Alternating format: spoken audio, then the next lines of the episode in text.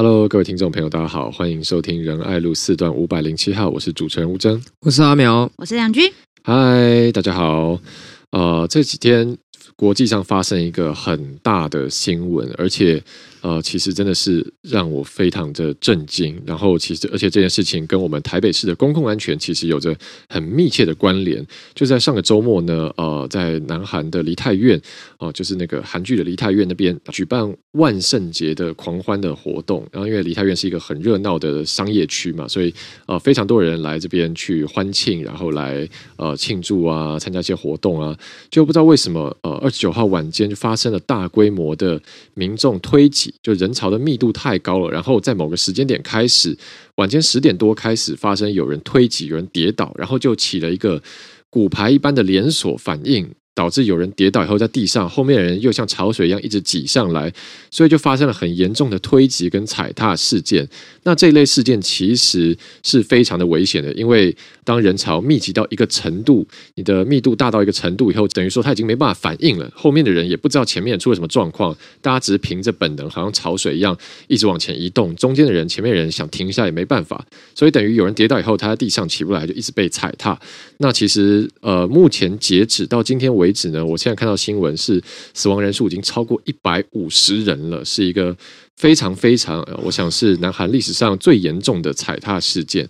那这个新闻出来以后，其实呃，我不知道大家有没有看到，但是应该非常多人都觉得非常的震惊，然后也觉得非常的可怕，因为等于是梨泰院在这样一个欢庆的时节，突然一瞬间变人间炼狱。我用这个词真的不夸张，因为甚至包含现场。呃，成排的尸体，那甚至有人目睹到断肢，哦，很难想象一个欢欣的夜晚，怎么突然间就超过上百人死亡，而且是没有没有火灾、没有地震、没有天灾、没有爆炸，就是人群太密集，然后出了意外，这么快速，然后一百多人就这样死去了，哦，这边这就是一个非常让人难以想象，然后觉得非常害怕的事情。那这件事情发生以后呢，大家也关注到说，哇，人潮聚集，那特别是呃，人潮发生可能恐慌或者是呃疏散移动的时候呢，其实都是有一个很大的风险的。那不禁就让我们想到，我们台北市呃这个最精华地段中间的大巨蛋。因为大巨蛋当初在审查的时候，其实针对这个防灾避难的问题，其实来来回回就起了非常多的争议。包括说，我们台北市的前都发局长林宗明也曾经数次的公开表态说，认为台北市政府在放水这个对于大巨蛋的避难时候的疏散审查。那这个部分呢，其实在呃二零一九年开始，呃亮君、阿苗跟我，其实我们都是全程参与每一场都审会，我们都去开会，然后啊、去了解说到底这些。都审委员，大家质疑的点什么？为什么安全会有疑虑？所以我先来请教亮君，也就是当时我们在大巨蛋这个议题、这个战场上是不断的大声疾呼了，跟林宗明还有很多都审委员王介巨、吴杰颖站在一起，认为说远雄你的安全避难啊，这个防灾的模拟是有问题的。但这个问题，我想实在是。很细，那很多听众朋友可能也没有机会来详细了解。但是今天梨泰院这个事情出来，大家真的也很多人觉得说，哇，那公共安全真的很重要。大巨蛋满场是可以装满四万名观众的，然后他要求是八分钟内要离开座位席，十五分钟内四万人要移动到疏散区。这件事情你觉得是有办法达成的吗？然后在这个过程中，我们为什么要？一直对这个远雄的防灾避难疏散的模拟这件事情提出质疑呢？当时其实大家知道说，这个防灾模拟的这个呃软体哦，其实它有非常多的参数可以去做设定。那这个东西呢，其实它呃在都审里面是不断的被讨论，然后需要被检验，说这些呃模拟的数据合不合理，然后以及说这个人潮的流动能不能在呃刚刚吴峥所提到的，就是呃八分钟内离开座位席，十五分钟内离开建筑物这样子的呃一个防灾的标准哦，我们才能够顺利的，就是。是确保这个大巨蛋的公共安全问题。那当时在参数的设定上面，其实有非常多的呃疑点，就是当时的都审委员，那以及呃我当时参加的都审会，其实也好几次提出这样子的质疑哦。那因为在当时，我觉得呃。我们提出来的时候啊，当年有非常多人认为我们是在刁难，或者认为都审委员在找茬。但是我们看到这一次韩国的梨泰院事件，就可以知道说，其实，在这么多人哈这个聚集的状况底下，当灾害发生的时候，第一个，你有没有足够的时间去做反应，了解现在到底发生什么事情了？第二个，你清不清楚逃生的路线？第三个是当人潮过多拥挤的时候。你到底要怎么样？呃，去井然有序的哈离开这个呃这个场馆，基本上是不可能办到的。所以我们在过去的这个模拟参数里面，我们看到几个东西，其实呃我们一直不断质疑，就是他把几个设定是关起来的哦。其中一个就是包含说这个呃耐性哈，就是说呃他的假设哈，他的假设是每个人呢，这个在大巨蛋里面呢，他遇到灾害发生的时候，他是有耐心哦，有耐性的去理解现在的状况。然后井然有序的离开，甚至他不会做所谓的跳药反应，他连跳药反应这个也关起来。也就是说，他认为在灾害发生的时候，人们呢只会走。这个座位区中间的走道不会跳过座位，然后想办法逃到出这个呃逃生出入口。我觉得这个在呃情况紧急的时候听起来是非常不合理的，就是这些假设其实不符合灾难所发生的当下人性会发生的呃一些情境，这是完全不合逻辑的。那还有另外一个奇怪的点是，在所谓的反应时间里面，它只有抓三十秒，也就是说，当大家现在听到说哦。这个，譬如说，假设大巨蛋的这个警铃响了，哦，就说火灾发生，火灾发生，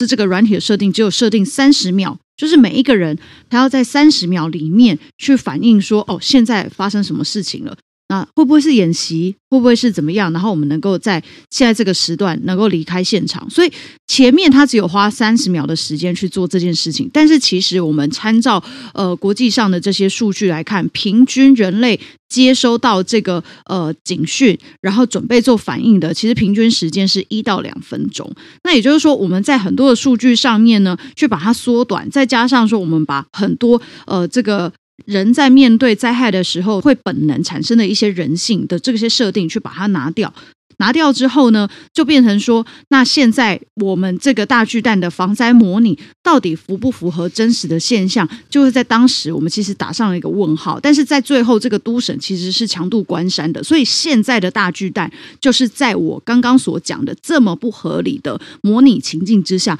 通过了这个防灾模拟的软体设定。嗯，而且亮君，你刚刚讲到这个，你记不记得那时候其实是你和。其他都城委员一直在质疑这件事情，就他们本来是连三十秒的反应时间都不设，对，他们本来远雄本来的电脑模拟是要做，就是。警铃响，叮，然后每个人就站起来，好，现在开始移动。而且大家，而且它的设定还是 每个人都知道，每个人都知道这个路线要怎么走。没错，就是每个人都是大巨蛋的专家，知道里面，而且每个人都知道现在是真的灾害发生，不是演习。就每每就这样这样叮，然后大家好站起来移动，嗯，井然有序的往。没错，然后然后那时候亮君就咨询说太不合理了，怎么可能这种事情？难道大家不用想一下吗？像到底现在发生什么事情？如果有可能你去唱 KTV 去去看棒球，在餐厅一听到警铃，然后突然好开始走这样。不可能嘛，这就不是现实世界的情况。而且那时候我记得，其实我们还有拿，其实林周明自己也拿一部电影出来讲那个《萨利机长》。对对，萨利机长，因为萨利机长他呃，就是呃，他在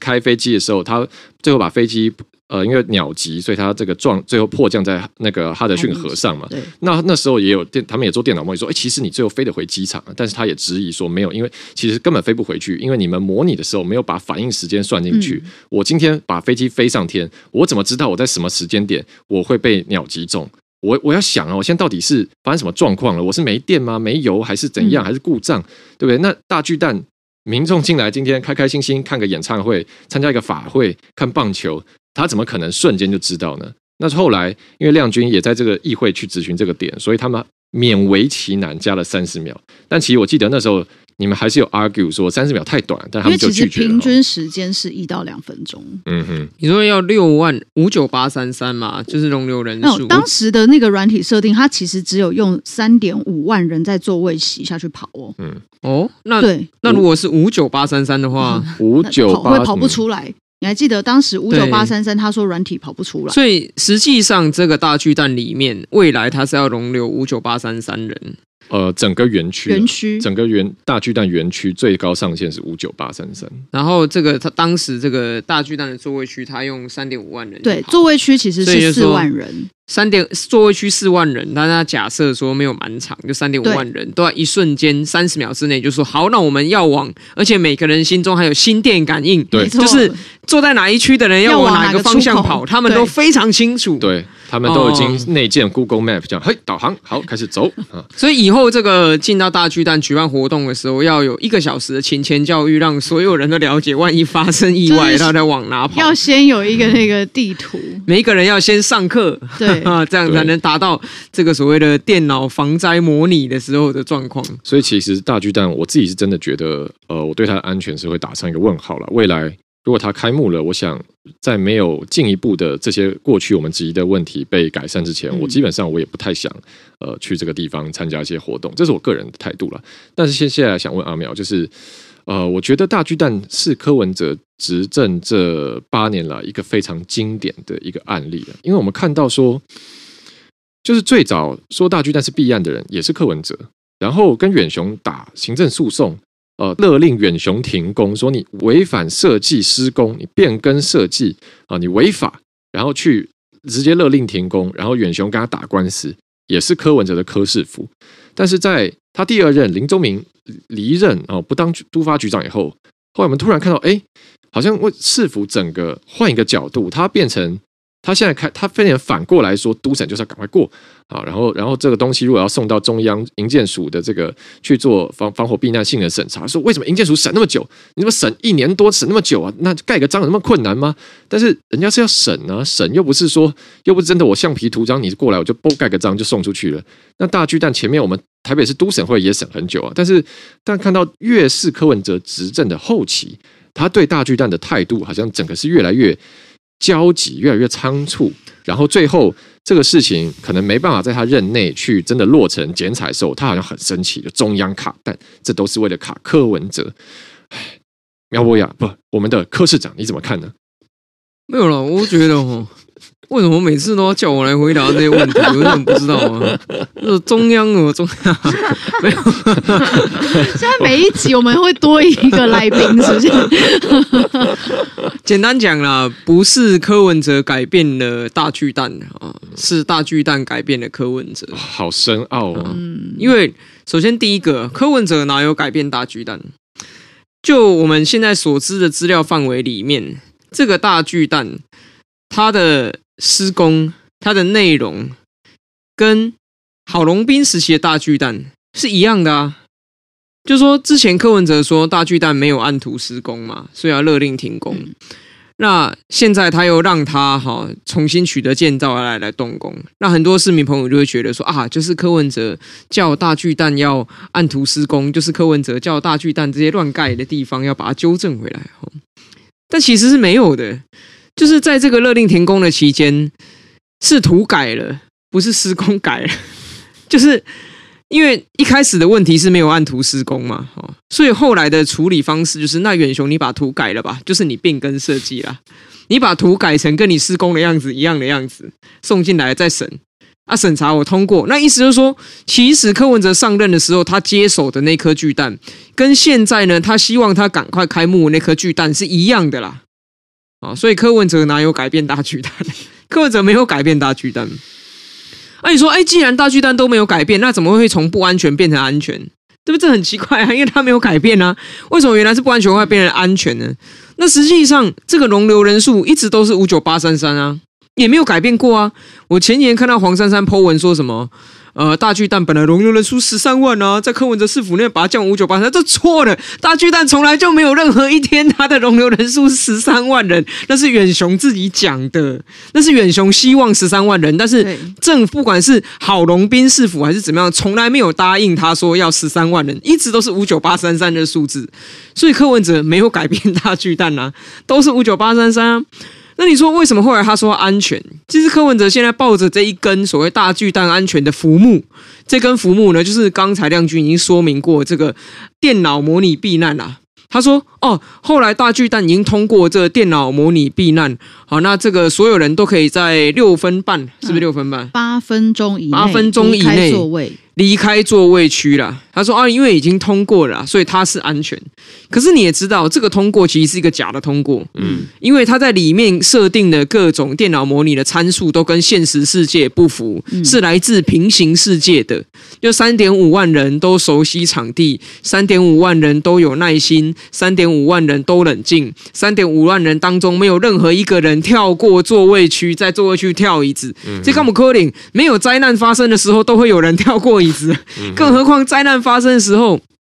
因为之前我咨询的时候揭露一件事情，非常的荒谬，我觉得非常可笑。就是大巨蛋在它的北侧，嗯、哦，有一个这个所谓巨蛋呐、啊，跟商场之间的一个通道。嗯哼，啊，这个通道呢，其实如果说按照一般来说，我们说要救难嘛，所以希望消防车可以双向通行，然后可以布水线等等。然后说，哦，那这样子需要八公八米宽，嗯哼，啊，就是一般的八米道路，消防车可以双向通行。但是非常遗憾的是，因为远雄希望尽量拓宽商场的面积，所以大巨蛋北侧这个通道没办法做八米宽，因为已经头洗下去，已经盖了，嗯，只有六米，六米对。那以这个六米巷道的时候，就变成了这所谓救灾时候的一个瓶颈点，因为消防车没办法双向通行，还要布水线，人员要跑来跑去。那这个时候怎么办呢？就是在市府哈非常努力想要让大巨蛋通过这个消防啊、安全等等审查的时候，他们呢做了一个妥协。这个妥协就是说，好啦，那不然呢？这个六米宽的巷道，消防车没有办法双向通行。可是呢，如果说你当你把这个靠近巷道的逃生门给关起来，也就是说，里面的人不要外溢到我这个巷道的话，那也许就足够我消防车单向通行加布水线，这样就 OK。可是后来呢，我看了这个所谓的逃生避难电脑模拟的图的时候，我发现说，哎，不对啊。在这个北侧的六米巷道上，为什么仍然是布满了象征逃生人员的绿色点点呢？嗯，就是这是为什么？不是说都不能有人从里面逃窜出来吗？所以我咨询的时候，我就问柯文哲说：“你知道这怎么回事？”柯文哲当然说：“哦，我不知道，这怎么这专业的东西哦，还是要专业回答。”那他他答不出来。然后后来呢，这个经过一段时间之后，哇，这个大巨蛋的执这个体育园区执行。执行长，然后旭哥说：“我跟远雄确认过了。”他说：“哦，没有人是从那个大巨蛋的北侧逃生门出来，因为那门设定是关闭的。嗯，是其他人逃出来之后，又外溢到那个巷道，是户外的人聚集到巷道去。哎，这不是，这这就是我在想说，你今天那个那个六米通道应该要净空嘛？你意思就是说净空？嗯，结果你在你模拟里面还是有人在那个巷道，你怎么让这个模拟过了？”然后呢？而且你还说，我啊，我我还记得这个超级好笑。我问他说：“那你怎么确认灾难发生的时候，这个北侧逃生门不会有人逃出去？因为大家都想逃啊。”嗯，他说：“没有，我们会派一个人在那边把守。”然后你今天看到这个这个韩国的这个梨泰院的悲剧，你就知道。请问你派一个工读生在那边把守这个门是有什么用？嗯嗯，你今天。在搞的这个就是柯文哲抱了这一根所谓的电脑模拟已经通过了这一根大巨蛋安全的浮木，它就只是一根浮木而已，因为它所设定的种种跟真正灾难来临时是完全不一样的。没错，嗯，所以我们只能祈祷灾难不发生，因为一旦发生了，它肯定没办法达到设定所谓八分半要离开座位区的这个目标，因为那个是来自平行世界的参数，不是现实世界的参数。那所以，请问？这样柯文哲哪有改变大巨蛋？他没有啊，是大巨蛋改变了柯文哲。他把柯文哲从当初上任的时候直指的是一个弊案的这样的一个新的市长，改变成现在被远雄一直牵着鼻子走。像我，我之前其实一两年前我就咨询过，我说大巨蛋这个你根本台北市政府就有解约权，应该有权利解约。那当时市政府给一个说法说，哦，解约要赔三百亿啊。后来也说这三百亿哪来的？柯文哲也不知道，数字不知道哪来的。第二，解约权是来自于当时台北市政府是被诈欺才签下了这样子不平等条约嘛？因为中间有一个人叫做李树德财政局长在图利远雄嘛，他们有行贿跟图利的关系，所以你被诈欺而签下的合约，按照民法就是你根本就是可以主张撤销权呐、啊，你的撤销你意思表示啊。结果呢？现在柯文哲就不听嘛。我们狗吠火车到现在已经走到说啊，我们要跟他重新预约，重新预约签下去之后，哎，法院判决出来了，李树德图利有罪啊，赵腾雄行贿有罪啊。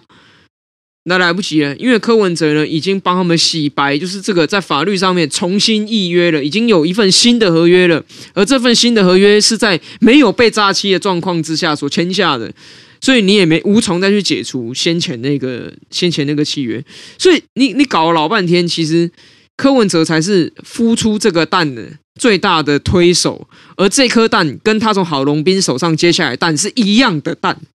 所以我，我我觉得，其实很多时候就是说，柯文哲他的这个政治表演，当然还是很厉害啦，可以把这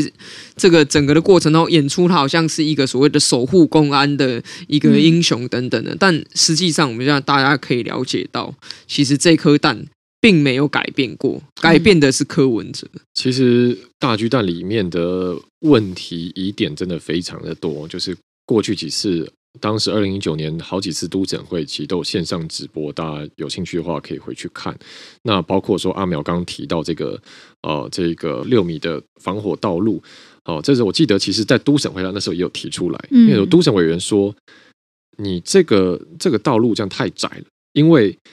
如果今天发生紧急灾难的时候，同时要有场内的人往外移动，对不对？大家要避难，那你外面又需要假设我们火灾，消防车是不是要开进来？但只有一条路，这样是不够的。那后来远雄给回答是啊，报告委员没有关系，因为路的两边是园区，反正消防车要进来，民众只要站到一旁，哎，这个道路就畅通无阻了。哈，就是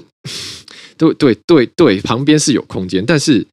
大家想发生灾难的时候，场内有四万人要跑出来。难道外面不会很拥挤吗？然后难道不会大家很慌乱吗？难道这样不会？你你你想，有可能像摩西分红海一样，啪，人就哇这样子全部开，然后然后哦一哦一哦一，然后不是那个消防车就长驱直入嘛？不可能嘛？一定路上会遇到很多的困难，所以这个是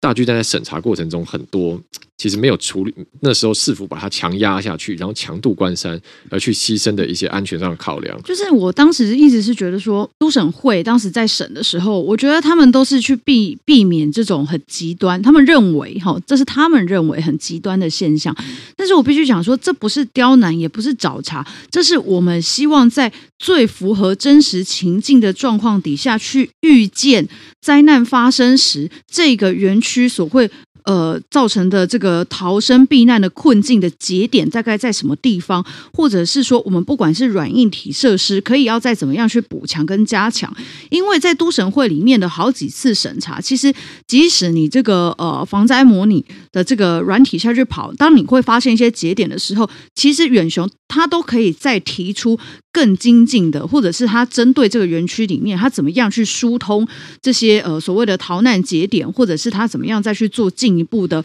呃防灾计划调整，这个都是可以做的。但是问题是，大家不愿意在一开始的防灾模拟去贴近最真实灾害发生的现场状况的时候，我觉得这个都是乐观的。防灾模拟的呃，这个电脑软体的检视，那这样子的一个电脑软体的模拟，其实根本不能贴近灾害发生的现场。就是以韩国的梨泰院事件为例的话，前面有人跌倒的时候，其实后方的人一定是完全不知道的嘛，也不断的在往前推进，所以才会发生说为什么前面的人一直不断的往上跌，这就是刚刚所提到的这个反应时间的问题啊。没错，而且那时候我们的呃那时候的都审委员，我们其中一位是我们的防灾专家，呃非常权威的王介居教授。他其实当时提了这个电脑模拟，说要做好几个方案。他的概念很简单，嗯、就是说我们先做一个最乐观的，就说哎大家都很聪明，大家都知道怎么走，大家都很冷静，好，那这样会有一个最快速的疏散时间。跟我们做一个最严苛的，哦就大家都很慌张，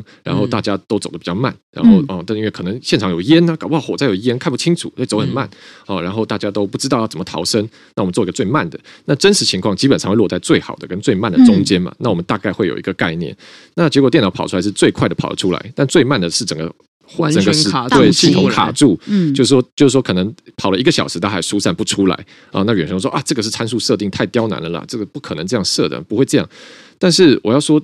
这真的有很刁难吗？因为那时候最严苛的参数设定是人群的步行时间是每秒零点六公尺，然后。理理想是每秒一点二，但是你去看梨泰院那一个，大家看像影片，挤到那个程度，每个人肩并肩贴在一起，你一秒钟走得到零点六公尺吗？其实也走不到嘛。所以有时候现实的极端情况会比我们想象中极端更极端。极端，所以我觉得当时的这样的要求真的不过分。嗯、但是远雄是把这个事情完全规避了，我们是否也让他这样子做。所以要说放水，其实我觉得真的是不过分啊。那这个部分是大巨蛋的一些议题了，因为其实过去我们呃阿苗亮君在议会，然后我在我的这个社群媒体上，其实一直把这个议题不断的带出来。我们也开了好几次记者会，就希望可以得到社会更大的关注。不过坦白说，大巨蛋这个。这个题目真的是比较艰涩了，所以也是希望最近又有这样的公共安全事件可以再拿出来，真的希望大家可以一起来关注。那也希望呃，如果下一任的这个新的台北市长选出来，可以重新去检视哦大巨蛋哦这些安全问题。虽然他程序已经又往后走了，但问题是安全问题不解决，他永远在那边。嗯，好，那我们现在还有一点时间，那我们呃快速一个好不好？就是。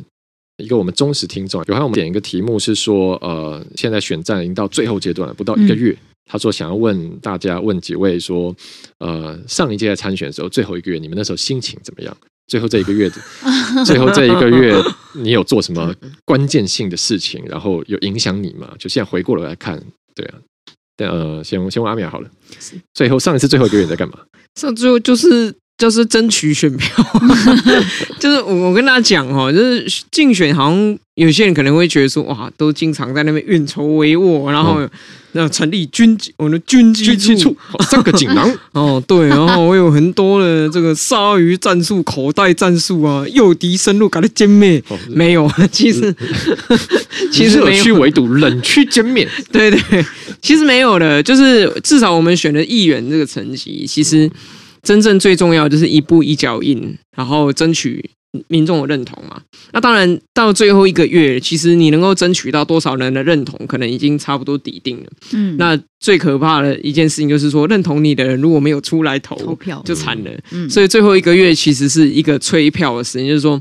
你你要让更多人知道说，哎，现在要选举喽。那尤其是支持我们的人，其实很多年轻朋友不太会关注什么时候要选举的这个资讯，就大家可能不知道投票是哪一天。嗯，所以就要很努力的去告诉大家说，呃，今年哦十一月二十六号就要投票喽，所以要记得出来投票。那出来投的时候要记得投给我，就是你要有一些论述去去接触到这些选民，让这些选民知道说，哎，为什么今年这一票很重要，要出来投。嗯，那。一个月时间，其实你要去尽量散布这些资讯。像我的选区大安文山区，有总共有四十万的选民，所以你要知道，一个月如果三十天好，你一天要接触一万多人，你才能够找到的 四十万人，基本上不可能。每天都开万人演唱会，对 对对，真的太困难了。所以我们只能尽力去。散布这些资讯，然后尽力去拜托支持我们的人帮我们散布这些资讯。嗯，好像我一个人要接触到四十万人，在三十天内不可能。可是如果说有一百个我，好在三十天之内可以接触到四十万人的几率就提高了嘛。哈，那再从那四十万人里面，可能有六趴的人出来支持我，投给我的话，那我就可以连任。其实基本上是这个概念了。所以倒数一个月，其实就是。该做的接触选民的事情一定要做，然后要尽量散布出说这个要投票了，然后出来投这一票很重要，你的这一票就是我当选的那一票哦，这这这些讯息就要告诉选民哦，没有没有什么就是那种很很厉害的那种，也许要到了选这个市长层级的或选立委层级的那种，你要带动某种议题，那你在最后一个月之内，你可能会释释放关键议题。哈，或者是对这个致命议题这种出来，可是我们选议员的没有这种事情，因为我们的声量啊其实是微不足道的，所以很难去用议题战去打，那只能够用这种。这叫什么？这不是割喉战啦，肉搏战、巷战、巷战、肉搏战。好，然后去进行我们的选举。那最后希望说能够有六趴的人出来投给我们，好，那让我们可以有继续四年的服务。那亮君呢？上一次选到最后一个月的时候，心境怎么样？我我上一次我是在某一集里面有分享过，有啊，就啊，这个好像这个上次呢，就亮君本来觉得说哦，完蛋了，我没希望，就啪票开出来超高。就请你直接跳到这个结论，应该是说上一次其实呃我们第一次出来选，然后大家也都不知道我们选票在哪里，然后所以当时呃民调出来看就是其实不是很乐观，所以呃那时候我就觉得说，那如果呃状况是这样的话，那就呃 Freddy 一定要让我们其他已经在这个呃。名单内的同志们哦，一定要这个顺利的进到议会里面。所以当时有打电话给 Freddie，就是请 Freddie 讲说，就是请阿爸，你一定要让其他人一定要选上哦。我这边看起来是没办法了，好悲壮。对，就是不是因为其实真的到最后一个月的时候，就是那个资源下下去哦，就是说你要怎么样去让，就是集中让这些。呃，真正的所谓的关键的力量，然后跟呃。在推最后那一把的时候，我觉得那是在最后一个月是蛮重要的事情，所以当时我才会打那通电话给 Freddie。那但是就 Freddie 会觉得说，要更多的人进到议会，所以一席都不能少。所以他其实，在最后一个月帮我非常多忙，包含当然最后一个月其实就是刚刚讲的巷战很重要嘛。那但是当然也找了非常多，就是呃老朋友啊，然后就 包含当时那个团长，嗯，闪灵的团长 Doris 其实也有出来帮我。所以那时候其实，在最后的这呃。一个月期间，就是我们想办法尽可能去接触到越多的人，然后呃，尽可能的让，因为像现在我是现任的话，那就是让更多过去我所服务的人知道，说我现在要争取连任，请他呃，就是帮我拉票，帮我催票，因为这些我们服务的人其实就是我们累积起来的呃支持者，然后也希望说他们能够肯定我们这几年来的。努力嘛，那因为大家会觉得说啊，现任应该有现任优势，但是问题是，对我们来说，我刚呃之前有讲过，就是第一个没有新人红利，第二个是我们这四年来所推的建设。或者是所领导的政策议题改革，不一定能够在这四年内就顺利的立刻看到成效，所以我觉得这个是对我们一连二来说是更困难的。那对吴正来说就是再战嘛，所以真的是要拜托大家，各位年轻朋友一定要出来投票。没错，大家看到我们亮君员都拼到烧香了，所以一定要拜托大家。好了，那因为真的是到选战最后阶段了，苗博雅今天是有一个很重要的讯息要跟大家分享。是的，谢谢主持人给我这个工商的时间啊、呃，就是呢，接下来在星期六十一月五号哈，拜了在一个车哥哈，十一月五号在这个文山区的锦华公园，锦华公园是的，捷运景美站二号出口走路七分钟，公车站财政园区锦华公园走路二至三分钟的锦华公园呢，嗯，我们即将呢来举办一场。给你最好的音乐演唱会哦，给你最好的十九号苗博雅。呃呃，因为呢，在这个选举的过程当中啊，我想大家最近陆陆续续就可以看到很多的讯息哈，到处有这个天王天后去这个站台要演讲等等的。但是我觉得选举大家应该开心一点哈，因为民主应该是让人快乐的事情，嗯、选举应该是为国家带来希望的事情。太棒了！所以呢，在这个呃十一月五号的下午两点半，我们即将在锦华公园举办一场非常。认真的演唱会，我们邀请到了几位国内哈非常知名的歌手啊，包括林生祥，还有巴奈啊，还有包括大支以及杨大正，哇，灭火器的那个杨大正。了，对对对，还兼顾各个不同的族群啊，还有性别上面的平衡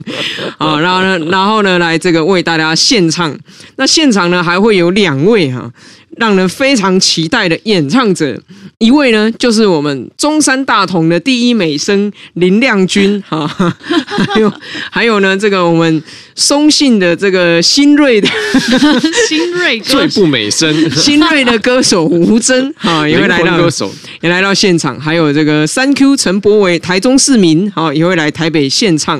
啊，然后还有这个呃黄杰跟郑红怡哈也会来现场演讲。啊，希望大家在十一月五。五号下午两点半的时候，能够来到锦华公园啊，来这个，其实我们团队真的蛮用心在准备的啦，就是认真的把它当成是一个音乐会、演唱会来准备，因为我们希望呢，能够给这个民众在参与选举活动的时候一个非常好的体验。嗯，就是不要觉得说好像台上台下只是一个单向的输出，然后叫你挥我的旗子，说喊动算这种。其实我们希望这个民主真的是贴近人民的生活的。嗯，拜托大家一定要来啊！拜托拜托，好，就是这个礼拜六十一月五号下午两点半，在文山区的锦华公园，哈，大家一定要来哦。好了，那我们今天节目已经到了尾声了，最后再来复习一次，我们十一月二十六号最重要的公式是什么？就是中山大同四号林亮君加松山信义十五号吴峥等于。大安文山十九号苗博雅四加十五等于十九，拜托大家了，拜托。帮我们拉票，拜托，下期再见喽，拜拜，拜拜。